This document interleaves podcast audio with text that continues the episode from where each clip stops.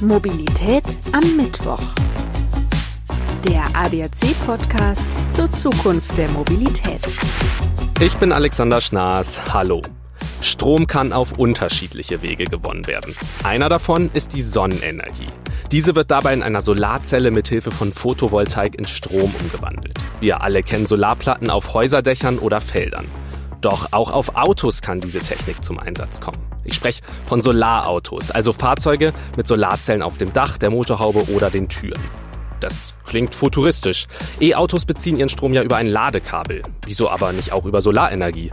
Funktioniert das und wäre die Technik auch alltagstauglich?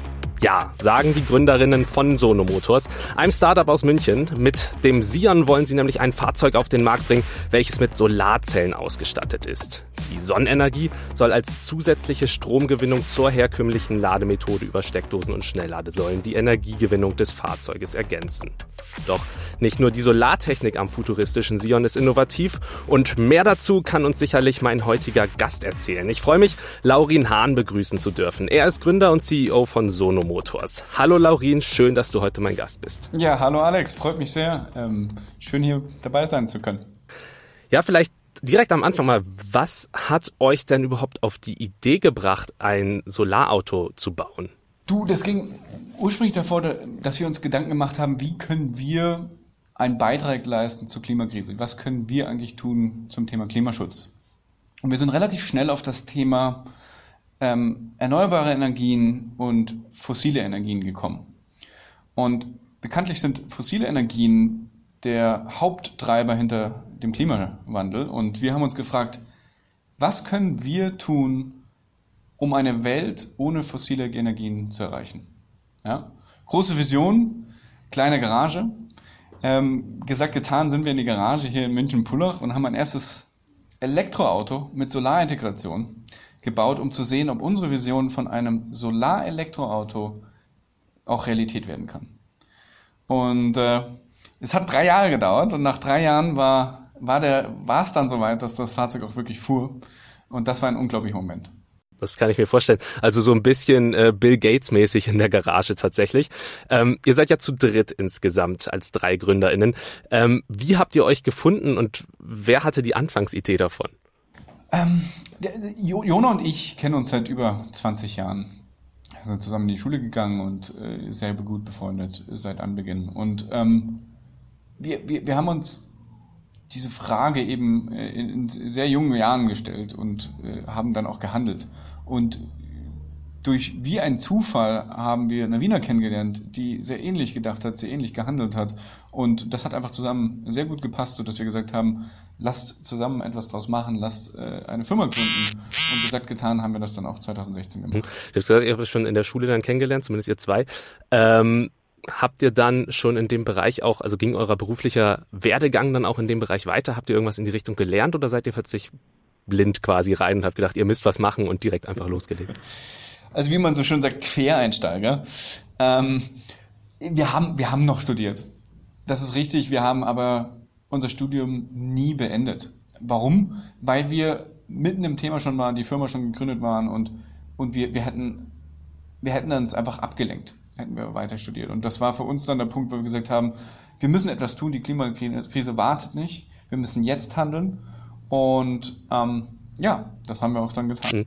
Das heißt, die Klimakrise ist wirklich euer zentraler Motivator. Was wollt ihr denn insgesamt mit eurem Auto erreichen? Naja, was wir erreichen wollen, ist, die Elektromobilität in die breite Masse zu bringen. Wir wollen Elektroautos erschwinglich machen.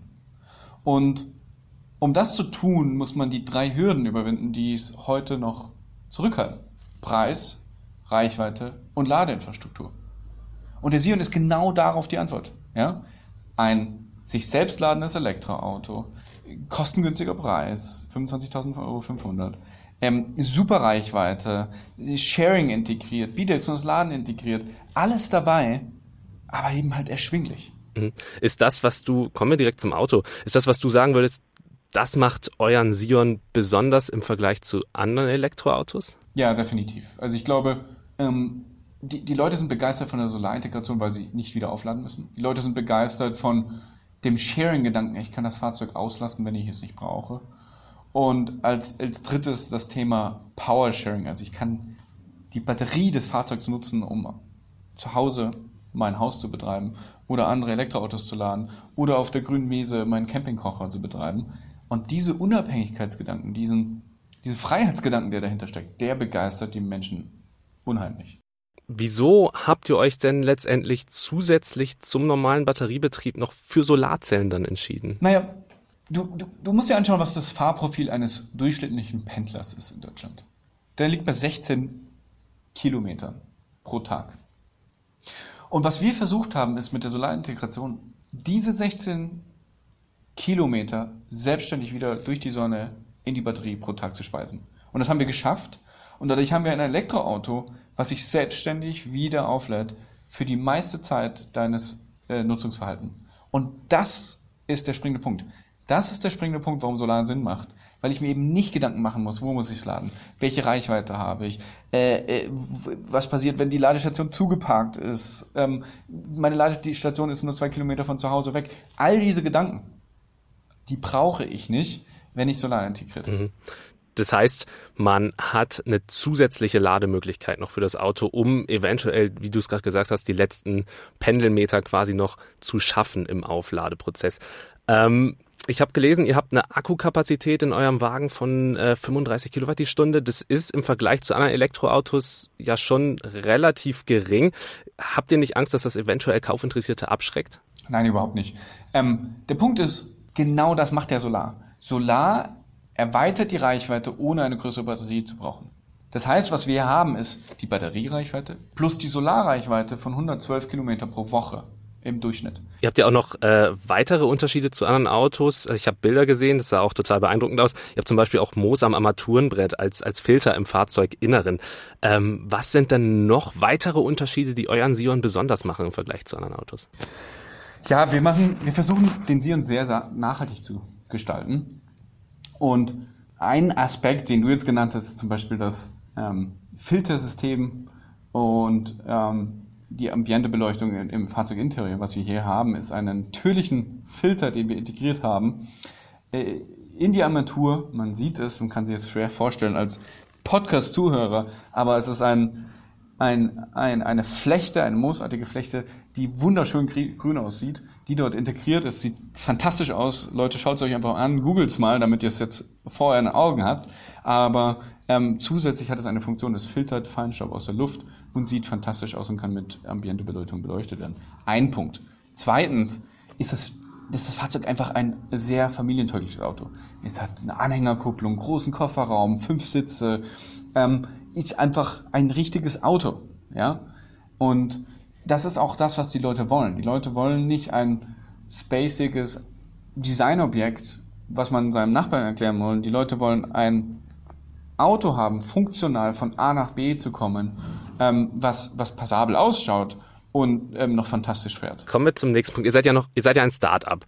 Wie finanziert ihr euch? Weil das ist natürlich auch ja finanziell natürlich eine Frage, wenn man jetzt mit dem Auto auch in die Serienproduktion gehen möchte. Ja, wir sind ähm, gestartet früher mit Crowdfunding, haben eine unglaubliche Community aufgebaut mit über mehrere Crowdfunding-Runden ähm, und haben dann zuletzt ähm, aber auch klassische Finanzierungsrunden gemacht über Investoren, haben erst äh, im Dezember letzten Jahres äh, eine Finanzierungsrunde abgeschlossen und haben bis heute über knapp 100 Millionen Euro eingesammelt an, an Finanzierungsgeld, was gut ist, was ähm, fantastisch ist für ein Hardwareprodukt, aber was man sich natürlich vorstellen kann, ähm, oder generell sagen kann hier in Deutschland, ist es extrem spannend als Tech-Startup die Finanzierung auf die Beine zu stellen. Und deswegen sind wir auch immer andere Wege gegangen. Deswegen haben wir Crowdfunding gemacht, weil in Deutschland die Kultur und das Denken ähm, für ein Tech-Startup ganz anders ist, als es vielleicht im Silicon Valley ist, als es vielleicht in Tel Aviv ist, äh, vielleicht in anderen Startup-Hotspots dieser Welt. Ähm, und, und, und das hat schon unser Leben etwas schwer gemacht. Ähm, aber wir haben eben andere Wege gefunden und mit der Community eine tolle, tolle Antwort darauf gefunden, die, die dahinter uns steht und äh, uns supportet. Wie kann man sich das denn so grundsätzlich vorstellen, so eure Zusammenarbeit mit den Investoren? Wie klappt die so als Startup? Naja, also du, du die Zusammenarbeit mit Investoren ist immer sehr auf Augenhöhe. Das ist, was, was, was Investoren ja wollen, ist, ähm, sie glauben an deine Idee, sie glauben an deine Vision und ähm, sie helfen dir finanziell, oft auch mit einem Netzwerk, ähm, diese Idee nach vorne zu bringen. Und äh, dadurch ist die Zusammenarbeit sehr positiv. Ähm, man hat regen Austausch und versucht natürlich, sich da gegenseitig zu befruchten. Mhm.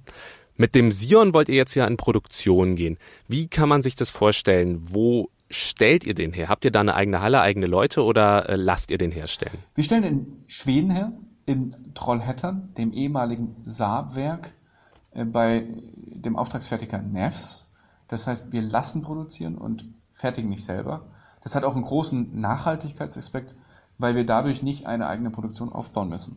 Ähm, das ist ein riesen, riesen Ressourcenaufwand, so eine Produktion selber aufzubauen, ähm, das Gebäude selbst zu, äh, zu bauen und zu ähm, entwerfen. Und deswegen haben wir uns in dem entschieden, in die Auftragsfertigung zu gehen. Das spiegelt ja dann auch wieder so euren Charakter wieder, dass ihr diesen die Nachhaltigkeit nach vorne stellen wollt, ja, äh, dass ja. ihr da ein als stillgelegtes Autowerk quasi wieder reaktiviert. Ähm, Wenn es jetzt darum geht, den Sion bestellen zu wollen oder kaufen zu wollen, kriegt man den beim Händler oder wie habt ihr das geplant? Wo bekommt man den Sion her? Wir haben Online-Direktvertrieb.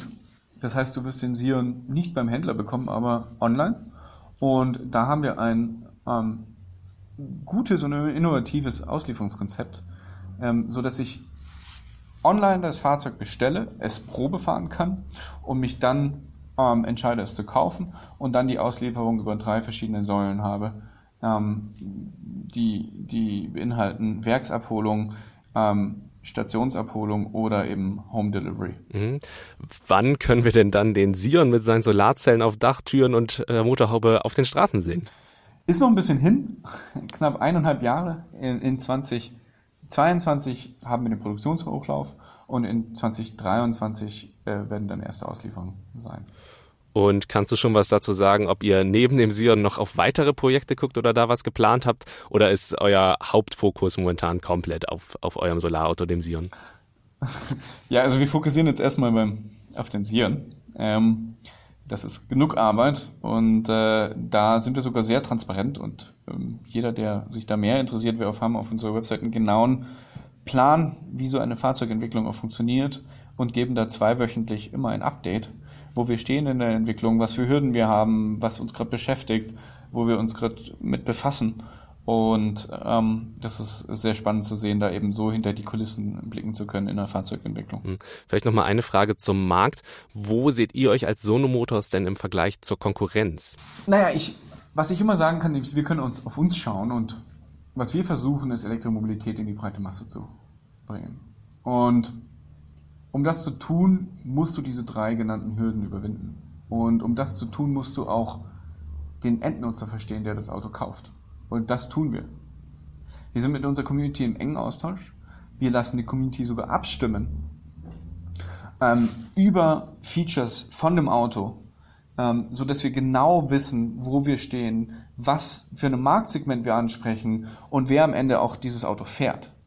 Denn das ist das Aller, Allerwichtigste wenn du ein Produkt entwickelst, muss es auch einen Nutzen haben für den Kunden.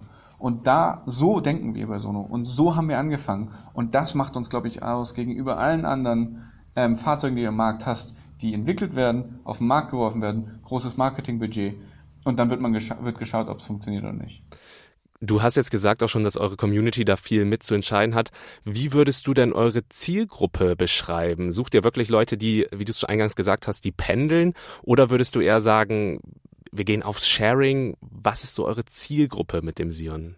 Also es gibt drei große Zielgruppen von uns. Das ist erstens die Pendler, ähm, zweitens Familien und drittens äh, Millennials. Ähm, eine riesige Zielgruppe, die wir da haben, einfach weil es eine große Schnittmenge an Menschen gibt, die sagen, ich brauche ein Auto, es muss funktional sein, es muss mich nachhaltig von A nach B bringen, es muss kostengünstig sein und es muss noch passabel ausschauen. Und das haben wir gemacht, das ist der Sion und ich glaube, deswegen sprechen wir da auch so eine breite Masse an. Ja, breite Masse ist vielleicht ein gutes Stichwort. Das heißt, ihr wollt auch wirklich in die breite Masse gehen dann mit eurem Fahrzeug? Ja, klar. Natürlich, also ganz kurz, um darauf einzuenden, ja klar, also ein, eine Fahrzeugentwicklung ist äh, ein, ein unglaublich spannendes Projekt und ein unglaublich komplexes Projekt. Ist ein, ein Auto zu entwickeln ist eines der komplexesten Produkte, die du entwickeln kannst.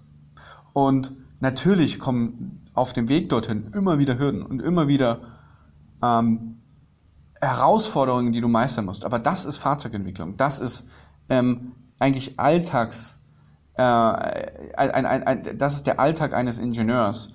Und das machen wir bei Sonomodus. Wir haben ein unglaubliches Team, sehr viel Erfahrung. Ähm, alle haben richtig, richtig Lust, dieses Auto auf die Straße zu bringen. Und das spürt man, glaube ich, auch wenn man bei uns reinkommt und merkt, was hier eigentlich passiert und was für ein tolles Konzept wir hier haben. Ne? Dann können wir auf jeden Fall sehr gespannt sein, wenn wir in anderthalb Jahren, 2023 hast du gesagt, den Sion dann auf den Straßen sehen werden. Und wer weiß, vielleicht können wir beide dann ja mal eine kleine Probefahrt zusammen machen. Ja, bitte gerne. Ja, bitte gerne. Du bist natürlich herzlich eingeladen. Ähm, wir sind ja jetzt schon auch auf unterwegs und bieten Probefahrten an für äh, Presse und hoffentlich bald, wenn die äh, Corona-Situation es zulässt, auch äh, für alle anderen in der Community ähm, weil das ist natürlich das, wo wir herkommen und wir wollen den Leuten auch die Möglichkeit geben, das Auto zu fahren. Ja, Laurin, vielen, vielen lieben Dank für deine Zeit, für die Einblicke in euer Sion, in euer Solarauto und auch in die Geschichte von Sono Motors. War wirklich ein sehr interessantes, ein sehr spannendes Gespräch. Hat mich gefreut, darüber heute mit dir sprechen zu können. Ich stelle meinen Gästen am Ende jeder Episode immer noch fünf verschiedene Fragen zum persönlichen Mobilitätsverhalten und die würde ich dir jetzt auch gerne stellen. Gerne, schieß los. Dann fange ich auch gleich mit der ersten Frage an. Würdest du dich in ein autonomes Auto setzen? Klar. Direkt. Klar, direkt. Also ähm, die Antwort ist ja. Ähm, es ist heute schon sicherer als ein Mensch. Ähm, wir gehen davon aus, dass es etwa fünf bis sogar zehnmal sicherer sein muss, in einem autonomen Fahr äh, Fahrzeug zu fahren, damit die Menschen der Maschine vertrauen. Aber de facto ist das Auto heute schon äh, bei Level 3, bei Level 4 ähm, zwei bis dreifach sogar vierfach sicherer als der Mensch. Und das Spannende daran, was ja autonomes Fahren wirklich mit sich bringt, ist, dass Sharing, privates Carsharing mit autonomem Fahren auf einmal hochinteressant wird. Weil ich habe bisher das Problem, dass privates Carsharing immer ortsgebunden ist. Ähm, ich brauche mein Auto immer wieder dorthin zurück, wo ich geparkt habe. Ich will nicht, dass der Nachbar es irgendwo hinfährt und das abstellt und ich habe mein Auto dann nicht. Und das würde autonomes Fahren lösen. Und zwar, dass es dann wieder zurückfährt und auf dem Rückweg sogar noch jemanden als Taxi mitnimmt und dann zweifach Geld äh, verdient hat und zweifach ausgelastet hat und wir insgesamt gesehen weniger Autos auf den Straßen brauchen. Das ist unser Ziel dahinter. Ja, genau, das ist auch so der große Trend, der geht ja Richtung Flexibilität und der spiegelt sich da natürlich wieder. Ähm, was war dein prägendstes Mobilitätserlebnis? Mein prägendstes Mobilitätserlebnis, spannende Frage. Ähm, also was ich liebe, ist in München ähm, einfach total flexibel unterwegs zu sein mit allen Sharing-Apps. München hat ein Wahnsinnsangebot an Sharing. Also ich habe hier Carsharing, ich habe Bike-Sharing, ich habe Roller-Sharing, ich habe Scooter-Sharing. Also eigentlich kannst du fast alles da irgendwie im Mobilitätsbereich ähm, nutzen. Und ich bin da ein Riesenfan von und nutze das sehr gern, einfach weil ich mir Flexibilität gibt. Und wenn ich ein Auto brauche, dann nehme ich ein Auto. Wenn ich Fahrrad fahren will, fahre ich ein Fahrrad. Und die, diese Freiheit, diese Freiheit will ich nicht missen. Sollten Städte autofrei werden? Ja, definitiv. Bin ich ein großer Fan von. Ähm, ich schaue in eine Straßenschlucht und sehe, dass 20 bis 50 Prozent der gesamten Straße für Parkplatz gebraucht wird. Und wenn ich mir anschauen würde in den Innenstädten, was wir mit diesem Platz machen könnten, wenn Autos autonom unterwegs sind, wenn sie geschert sind, ähm, dann könnten wir auf einmal dort so viele Cafés haben, so viele Spielplätze, so viele Plätze, wo man verweilen kann, das würde das Straßenbild so viel schöner machen, es würde es grüner machen, wir könnten Bäume pflanzen, ähm, insgesamt die Nachhaltigkeit voranbringen. Ich bin total begeistert davon und das ist das, wofür wir auch den Sion entwickeln. Insgesamt, global gesehen, weniger Autos. Bei der nächsten Frage sage ich immer gern, kommen wir von der Straße in die Luft. Denkst du, dass wir Flugtaxis noch erleben werden? Spannende Frage und natürlich auch mit Lilium in München, ähm, einem prominenten Player in dem in dem Bereich. Ähm, ja, denke ich. Ich denke ja. Ähm, was die spannende Frage ist, ist, schaffen wir das auch für die breite Masse Verfügung zu machen? Oder wird, bleibt das ein Privileg für besonders wohlsituierte Menschen? Und das wäre schade. Das wäre dann die nachhaltige Alternative zum Privatchat und das wäre dann doch ähm, schade der Trend, den ich dann auch nicht unterstützen würde. Ähm, was, was ich gut fände, ist, wenn wir es schaffen, ähm, wirklich das auch in die breite Masse zu bringen, dass das erschwinglich für jedermann wird und dass wir damit die Inlandsflüge, die wir heute haben, ersetzen könnten. Durch Bahn oder durch Flugtaxis. Und die letzte Frage, was ist die meistgenutzte Mobilitäts-App auf deinem Handy? Ähm, ich glaube, es ist Sixchair oder ähm, ShareNow. Ähm, die zwei, die sind, ja, das ist, äh, die sind, ähm, ich glaube, die haben Kopf an Kopf Rennen, ne? Ähm, die werden sehr oft benutzt, ne? Aber immer nur elektrisch. Das ist natürlich, äh, das ist natürlich selbstverständlich. Ja, und das Sharing, das geht ja in München auch wahnsinnig gut, wie wir eben gehört haben.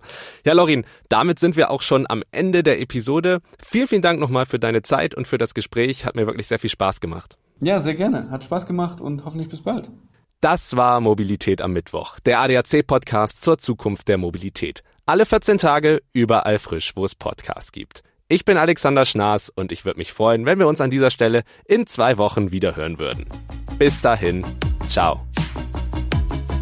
Mobilität am Mittwoch. Der ADAC-Podcast zur Zukunft der Mobilität.